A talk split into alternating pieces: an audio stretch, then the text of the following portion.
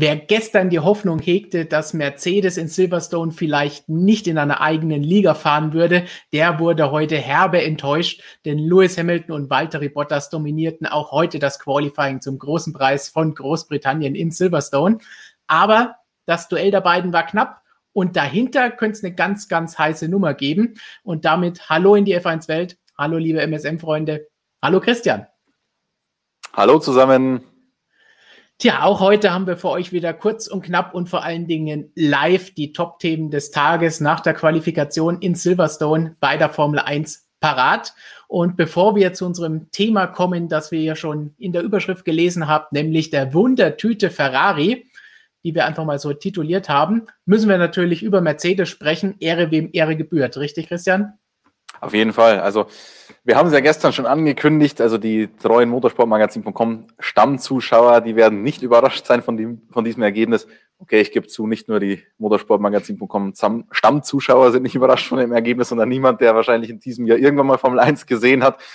Ja, gestern waren natürlich ganz atypische Verhältnisse, wie wir schon gesagt haben, extrem heiß. Heute der Temperatursturz, 15 Grad kühler. Dadurch hat sich die Strecke komplett verändert.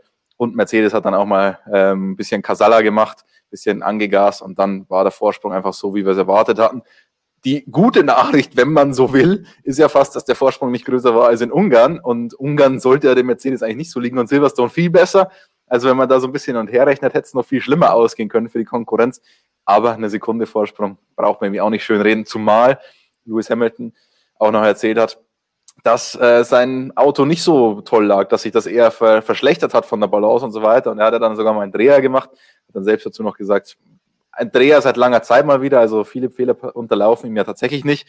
Und selbst mit diesem Dreher ist er dann sofort wieder zurückgekommen, hat sich dann nicht aus der Ruhe bringen lassen und war davor noch langsamer als Walter Bottas in diesem Qualifying, hat er es ihm danach gezeigt, ähm, wer Herr im Haus ist und hat dann mit beiden Runden im Q3, muss man sagen, hätte sich die Pole geholt. Die erste Runde war gut genug, die war zeitgleich mit Bottas zweiten Runde.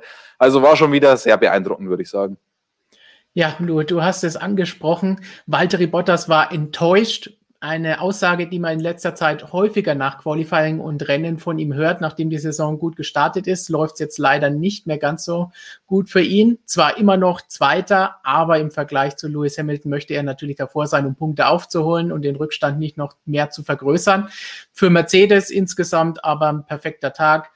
Doppelpole beim Heimrennen, einen riesen Vorsprung auf die Konkurrenz. Und du hast gesagt, es ist eigentlich gut, dass sie hier nicht noch weiter vorne sind. Andererseits muss man sagen, sie waren jetzt auf einer Strecke, die ihnen in der Vergangenheit nicht immer gelegen hat, weit vor der Konkurrenz. Sie sind jetzt auf der Strecke weit vor der Konkurrenz, wo sie eigentlich noch mehr nachlegen könnten. Wenn Lewis Hamilton sagt, das Auto hat ihm nicht gelegen, äh, da wird einem ganz Angst und Bange für die nächsten Rennen. Aber ein bisschen Spannung gibt es in der Formel 1 doch noch. Denn hinter Mercedes, wir müssen leider auf Platz 3 schauen. Aber warte mal, warte mal, Stefan, ja? du, du, vergisst mir hier das Rennen zwischen den Mercedes. Ähm, Meinst letztes du das Jahr, ja, letztes Jahr gab es ja ein sehr spannendes Duell zwischen Lewis Hamilton und Valtteri Bottas, dürfen wir nicht vergessen. Und Hamilton sah erstmal nicht so glücklich aus bei der ganzen Geschichte. Dann hat er es aber strategisch so ein bisschen gerockt, weil er einfach länger draußen geblieben ist, dann von dem Safety Car profitiert hat und am Ende das Rennen gewonnen hat. Es aber auf, auf der Strecke ging es auch richtig heftig zu zwischen den beiden.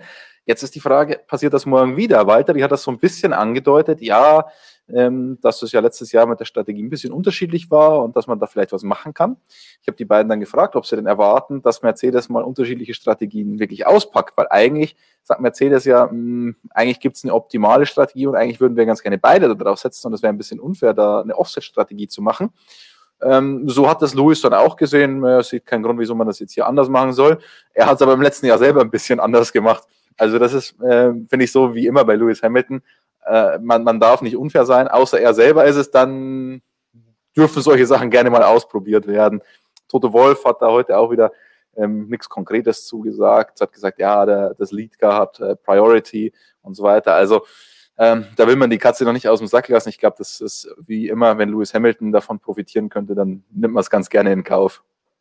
Und wenn du schon Toto Wolf ansprichst, dann müssen wir auch erwähnen, sonst nennen wir immer ganz liebevoll Tiefstapel Toto. Heute war er fast schon Euphorie Toto, wie er nach dem Qualifying gesagt hat, hey, das Auto hat super funktioniert, die Fahrer waren super und der Vorsprung war auch groß. Wir waren in einer eigenen Liga, hat er selbst gesagt. Das hätte man sich fast nicht vorstellen können, dass Toto Wolf sowas mal zugibt. Ja, und deswegen müssen wir jetzt dann nach hinten schauen. Stefan, du hast schon angefangen. Wen, wen haben wir da? Ja, wir haben unser Titelthema. Wir haben Ferrari, denn hinter Mercedes könnte es durchaus spannend zugehen. Einerseits natürlich mit Red Bull und Max Verstappen. Da kommen wir gleich drauf, warum ich auch nur einen Red Bull-Fahrer nenne. Aber wir haben Ferrari. Und bei Ferrari gab es durchaus eine Überraschung, denn gestern war es so ein bisschen der Pleiten, Pech und Pannentag bei Ferrari. Dreher, technische Defekte ohne Verschulden von Sebastian Vettel ging da gar nichts. Und dann heute Platz 4 knapp hinter Red Bull nur oder knapp hinter Verstappen. Ja, Charles Leclerc knapp hinter Verstappen. Ähm, Sebastian Vettel dann doch abgeschlagen. Wobei wir den wirklich äh, etwas in Schutz nehmen müssen an diesem Wochenende, weil ja. die Pleitenpech und Pannen, die du gestern angesprochen hast, die haben alle sein Auto betroffen, alle das Auto mit der Startnummer 5 und heute im dritten freien Rennen gleich nochmal ein Problem an der Pedalerie. Also der kann einem wirklich schon leid tun und ich finde es eigentlich ganz gut, wie er das auch noch öffentlich erträgt. Also schießt er nicht gegen das Team und so weiter, behält da die Ruhe und er sagt halt, er kommt einfach nicht in den Rhythmus hier. Deswegen gerade noch so in die Top 10 gekommen. Nicht wie Charles Leclerc auf den Medium-Reifen qualifiziert dann für das letzte Qualifying-Segment, sondern auf den Soft-Reifen. Dann wurde ihm noch eine Rundenzeit gestrichen, deswegen eben nur Startplatz 10 und das mit dem falschen Reifen. Also bei Sepp, hm, ob es da nach vorne geht, wahrscheinlich eher nach hinten. Also wie gesagt, Technikpech und dazu kommt er einfach nicht so richtig in Fahrt hier. Kommt beides zusammen. Aber Charles Leclerc, du hast gesagt, sehr, sehr nah an Max Verstappen dran. Ja. Dem fehlt da nur eine Zehntel. Aber realistisch gesehen ist es ja schon so, dass ähm, Leclerc im Renntrim gestern, was wir uns angeschaut haben, deutlich mehr Probleme hatte als die Konkurrenz. Und vor allem Red Bull ist im Renntrim normalerweise deutlich besser, verhältnismäßig gesehen zum Qualifying. Deswegen erwarten wir da, dass das sehr schnell auseinandergehen wird und dass Max Verstappen wohl dann einen einsamen dritten Platz irgendwo einfahren wird, wenn alles mit normalen Dingen zugehen wird und Charles Leclerc vielleicht eher ein bisschen in den Rückspiegel schauen muss. Aber was ist denn jetzt mit diesem Ferrari los? Wir haben ihn jetzt hier Wundertüte tituliert. So ein bisschen ist es ja wirklich so, nicht nur von Wochenende zu Wochenende, von Strecke zu Strecke, jetzt schon von Tag zu Tag ist es unterschiedliche Performance. Morgen könnte es schon wieder ganz anders aussehen. Sind das die berühmt-berüchtigten Wetterbedingungen, die von gestern auf heute durch die niedrigere Temperatur umgeschlagen sind, wie bei Mercedes? Naja, die, die Pace auf eine Runde war ja bei Leclerc gestern auch schon ganz ordentlich. Gestern war ja ein ganz komischer Trainingstag, deswegen haben wir da einfach noch nicht gesagt, es ist eine kleine Ferrari-Auferstehung oder was auch immer. Da waren wir einfach noch vorsichtig. So stark hat sich das heute in Relation gar nicht geändert, nur halt, dass der Mercedes dann einfach noch äh, ordentlich Gas gegeben hat. Dazu hatte Racing Point Probleme, die sind zurückgefallen und deswegen ähm, sieht es dann platzierungstechnisch erstmal ganz ordentlich aus für Charles Leclerc. Aber ich würde jetzt nicht davon sprechen, dass da ein Unterschied von Tag und Nacht zu gestern ist. Und im Ungarn Qualifying war es ja auch noch nicht so dramatisch. Also das haben sie sich ja immerhin auch auf Platz 5 und 6 qualifiziert. Gut, dann wollen wir doch mal auf Ihren Gegner schauen, wenn Sie denn ums Podium kämpfen wollen. Denn auch bei Red Bull gibt es hin und wieder mal ein paar Schwankungen. Vor genau zwei Wochen am Samstag war Dr. Helmut Marko noch ziemlich ratlos, was mit der Pace los war. Und jetzt sieht schon wieder ein bisschen besser aus, aber über eine Sekunde hinter Mercedes.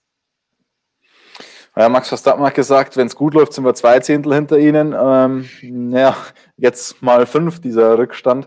Das ist natürlich schon heftig, aber ganz ehrlich, war es anders zu erwarten? Eher nicht. Und Max war heute auch dann sehr realistisch in der Pressekonferenz und meinte, selbst wenn wir jetzt äh, Updates irgendwie ans Auto bringen, unser Auto weiterentwickeln, der Abstand ist so gigantisch. Also, dass du das zumachst, ist dann doch sehr unwahrscheinlich. Mercedes wird auch nicht komplett stillstehen. Also ich glaube, der gute Max hat ja auch eingesehen, die WM kann er sich komplett abschminken. Ja, ich glaube, das ist schon seit ein oder zwei Rennen schon längst klar, leider. Aber trotzdem, er wird natürlich alles geben und man kann ihm auch alles zutrauen. Wir haben letzte Woche oder vorletzte Woche gesehen, wie er sich nach vorne gekämpft hat, nach einem eigenen Fehler, aber dann zumindest weiter nach vorne gekommen ist. Er wird immer kämpfen und alles geben. Alex Elben kämpft auch. Er wird auch hier in den Kommentaren angesprochen nach dieser katastrophalen Quali-Leistung, nennt es hier unser Zuschauer Kessemark. Christian, du bist nie zimperlich mit ihm umgegangen. Was sagst du heute zu dieser Vorstellung? Wenn ich Sepp in Schutz genommen habe, muss ich ihn, glaube ich, auch ein bisschen in Schutz nehmen, denn der hatte ja auch keine optimale Vorbereitung. FP3 musste die Batterie getauscht werden, hat dadurch eine Dreiviertelstunde ähm, Streckenzeit verloren. Gestern war er selbst dafür verantwortlich, dass er Streckenzeit verloren hat, hat das Ding ja schön versenkt. Ähm, ja, es ist natürlich dann trotzdem schwierig, was Positives aus seiner Leistung irgendwie rauszugewinnen. denn er hat den Sprung nicht geschafft. Man kann jetzt sagen, ja, die Abstände waren im Q2 relativ eng. Und wenn Max da, ich, ich glaube, am Ende im Q2 irgendwie Platz drei oder vier auch rumgelandet ist, er war halt dann nur, ich muss jetzt auf die, auf die Tabelle schauen, auf Platz 12. Das, das waren nur ein paar Zehntel zwischen den beiden, aber Max hat es halt geschafft, mit den Medium-Reifen sich ins Q2 zu fahren. Und das zeigt eigentlich schon, dass da schon ein bisschen mehr drin gewesen wäre für Alexander Elben. Und ich bin einfach der Meinung, die Argumente, die er da mitbringt, die werden immer weniger und die beschränken sich dann fast nur auf seine Nationalität. Also, ja, ich, ich meine, das ist jetzt schon ein, ein Schema, das man da sieht. Es ist jetzt nicht so, dass er ein oder zweimal einen Ausreißer nach unten hat, sondern es wird die Regel. Und ein Team wie Red Bull, ich meine, der Max, der wird höchstwahrscheinlich morgen den dritten Platz heimfahren, wenn da nichts Unvorhergesehenes passiert. Und ja. er wird irgendwie kämpfen, dass er da in die Top Ten reinfährt. Oder dass er, gut, im, im Rennen ist der Red Bull wahrscheinlich deutlich stärker als die anderen Teams, gegen die er da so fährt. Aber besser als P4, 5. Ich kann mir nicht vorstellen, dass der an dem Racing Point von Stroll vorbeikommt und so weiter. Also der wird am Ende wahrscheinlich wieder eine Minute Rückstand auf den Max haben und das kann sich ein Top-Team wie Red Bull einfach nicht leisten. Ich glaube, dieses Thema wird uns noch eine Weile, hoffentlich eine Weile begleiten, hoffentlich für Alex Elben, denn dann fährt er noch eine Weile, aber er muss da jetzt schon wirklich zulegen und wir werden da, glaube ich, auch noch mal ausführlich drüber diskutieren müssen. Aber jetzt kommen wir zu dem Thema, das uns auch interessiert. Denn wir hatten jetzt durchaus zwei Teams abwechselnd oder Teams mit zwei Fahrern, bei denen einer immer die Überraschung und einer die Enttäuschung war, beziehungsweise enttäuscht war. Bottas war enttäuscht, Hamilton war überrascht, dass er das geschafft hat. Dann das gleiche bei Ferrari. Vettel hat ein bisschen enttäuscht, auch aufgrund der Umstände. Leclerc überrascht. Bei Red Bull wissen wir die Verteilung schon seit längerem. Bei Racing Point könnte man es anders machen, denn da oder anders meine, denn es ist nicht die Reihenfolge des Ergebnisses entscheidend, denn die Überraschung ist eigentlich, dass Nico Hülkenberg sich so gut geschlagen hat, obwohl er schon so lange nicht in einem Formel 1 Auto gesessen hat, nicht super trainiert ist, das gleich auf so einer Strecke, bei der bis zu 5G in den verschiedenen Kurven super schwer auf seinem Genick lasten. Und ja, Lance Stroll auch wenn ich mich jetzt nicht schon wieder über ihn auslassen möchte, gestern schon Kritik bekommen, was ich denn gegen Lance Stroll habe. Nichts, aber die Leistung war wieder mal nicht das, was Racing Point sich erwarten kann und sie haben wieder mal das Potenzial nicht ausgeschöpft wie bei den ersten drei Rennen. Ja, und Racing Point war heute deswegen auch ziemlich ratlos. Also wir haben vorhin noch mit Andrew Green, dem technischen Direktor von Racing Point, sprechen können. Und er hat zugegeben, sie, sie wissen nicht, was passiert ist mit der, man muss von der relativen Pace sprechen. Denn schneller sind sie natürlich geworden von gestern auf heute, aber sie konnten eben nicht so viel zulegen wie die Konkurrenz. Und deswegen hat man an relativer Performance ziemlich stark verloren und sie wissen nicht genau, woher das kommt. Ich glaube, ein bisschen ist natürlich auch äh, der Faktor dabei, dass Racing Point gerne mal am Freitag schon ein bisschen mehr zeigt, nicht so wie die, wie die, die Top-Teams oder wie die anderen Top-Teams, muss man ja inzwischen fast sagen. Man muss ja schon zu den Top-Teams zählen. Ähm, aber ja, sie haben viel zu viel äh, Performance verloren. Die beide Fahrer meinen auch, da ist eigentlich mehr drin in dem Auto, aber sobald sie versuchen, richtig Gas zu geben, verlieren sie, oder dann verlieren sie nicht, aber sie können das einfach nicht rausholen aus diesem Auto. Und sie meinen, da wäre noch eine halbe Sekunde irgendwie drinnen, die sie aber nicht richtig rausziehen können. Jetzt ist der Racing Point ja der pinke Mercedes und der Mercedes, Stefan, du erinnerst dich sicher noch, war die letzten Jahre immer so ein bisschen Diva. Ja. Und vielleicht. Haben sie das nachgebaut? Ja, ich glaube, das haben sie auch ein bisschen mitkopiert. und Andrew Green hat gesagt, das Auto ist für sie sehr neu. Also die haben ja ein komplett komplett neues Konzept im Vergleich zu den letzten Jahren. Ähm, hatten halt nur diese sechs Testtage in Barcelona, die bei nicht besonders guten Bedingungen stattfanden, viel zu kalt. Und jetzt diese drei Grand Prix, deswegen sind sie da immer noch am Lernen. Und man sieht schon immer aufblitzen, wo das Potenzial des RP20 ist, aber sie schaffen es nicht, das konstant auf diesem Level irgendwie zu betreiben. Und das ist ihr Problem aktuell. Deswegen ist natürlich, wenn man jetzt diese, dieses Aufblitzen gesehen hat, Platz 6 für Lance Stroll ein bisschen enttäuschend, aber er hat es immerhin, und was heißt immerhin, er hat wirklich mit den Medium-Reifen auch in Q3 geschafft. Das ist auch schon aller Ehren wert. War am Ende ganz knapp bei ihm, war zeitgleich sogar mit äh, Pierre Gasly, aber er hat die Zeit früher gefahren, deswegen ist er noch reingekommen. Das kann natürlich morgen noch ganz wichtig sein. Und Lando Norris, der McLaren, glaube ich, der startet auf Softreifen. Der wird relativ alt ausschauen, wenn, wenn Lenz das einigermaßen hinbekommt. Und wenn ich mir die Rennpace von Ferrari anschaue, glaube ich, ist auch der Leclerc ganz gut in Reichweite für, für den guten Lance. Also da können wir schon noch ein bisschen was erwarten. Trotzdem insgesamt nach Trainingsbestzeit am, am Freitag, nach Tagesbestzeit, hätte man sich da rein von der Platzierung her ein bisschen mehr erwartet. Und Hülki, du hast es angesprochen, ähm, sieht jetzt nicht so toll aus mit Startplatz 13 erstmal. Ähm, Vor allem hat er dann auch nicht auf den Medium-Reifen versucht, in Q3 reinzukommen, sondern auf den Soft-Reifen. Äh, da hat er gestern schon gesagt, hat er noch ein bisschen Probleme, das Maximum da aus dem weichen Reifen rauszuholen. Ich glaube, wir hatten vorhin eine Frage, ob es bei ihm besser gelaufen wäre, wenn er mit dem Medium gefahren wäre. Genau. Hm, ich glaube nicht unbedingt, aber er wär, hätte sich wahrscheinlich auch nicht viel äh, schwerer mitgetan. Insgesamt ist es aber schon so, dass er, dass ihm nicht viel gefedert auf Lance Stroll. Er ist peu à peu näher gekommen. Ich glaube, im dritten freien Training war es dann nur noch drei Zehntel oder so, die ihm da gefehlt haben.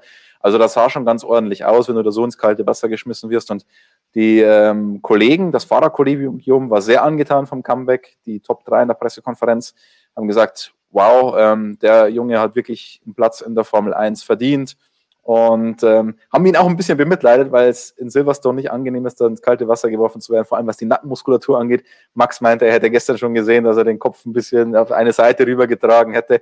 Dadurch, er hat auch noch einen sehr langen Hals, ähm, dadurch ist es noch ein bisschen unangenehmer, aber hat das, glaube ich, insgesamt ganz gut geschafft.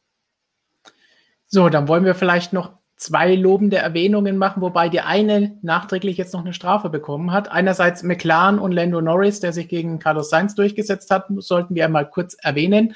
Und George Russell, der ins Q2 gekommen ist, allerdings nachträglich jetzt noch eine Strafe bekommen hat. Aber trotzdem, die Leistung war schon mal da, die Runde ist er gefahren. Und wir sind ja eigentlich jede Woche jetzt mittlerweile dabei, George zu loben. Ja, wir fragen uns nur, ob das jetzt teamintern als Niederlage zählt oder nicht. Wir hatten vorhin die Diskussion, ich habe mit Jonas äh, gesprochen, der mir gegenüber sitzt und, und, und, und kritisch rüberblickt gerade. Äh, er hat ja auf der Strecke tatsächlich Nicolas Latifi geschlagen, hat aber dann die Strafe bekommen, für die er selbst verantwortlich ist. Aber Latifi hat diese Gelbphase ausgelöst. Hm, jetzt kann man sich streiten, ob er das Qualif ob sein erstes Qualifying Goal war, dass er verloren hat oder nicht. Ähm, ich würde aber sagen, eigentlich hat er es gewonnen. Auf der Strecke zumindest. Richtig. Und das ist ja, was zählt. Nicht auf dem Platz, sondern auf der Rennstrecke für uns. Und morgen werden wir sehen, was auf der Rennstrecke passieren wird, denn dann gibt es erst die Punkte, wie es so schön heißt, denn erst morgen fallen die Entscheidungen. Und dann erfahrt ihr natürlich bei uns auf motorsportmagazin.com alles, was im Rennen passiert ist, alles, was vor dem Rennen passiert ist, alles, was während dem Rennen passiert, im Live-Ticker auf unserer Webseite oder auch natürlich in unserer App kostenlos für Android und iOS. Wenn euch dieser Livestream mit den kurzen Infos am Rennwochenende gefallen hat, lasst ein Like da und verratet uns in den Kommentaren, ob wir das Ganze so weitermachen sollen, wie wir es an diesem Wochenende machen.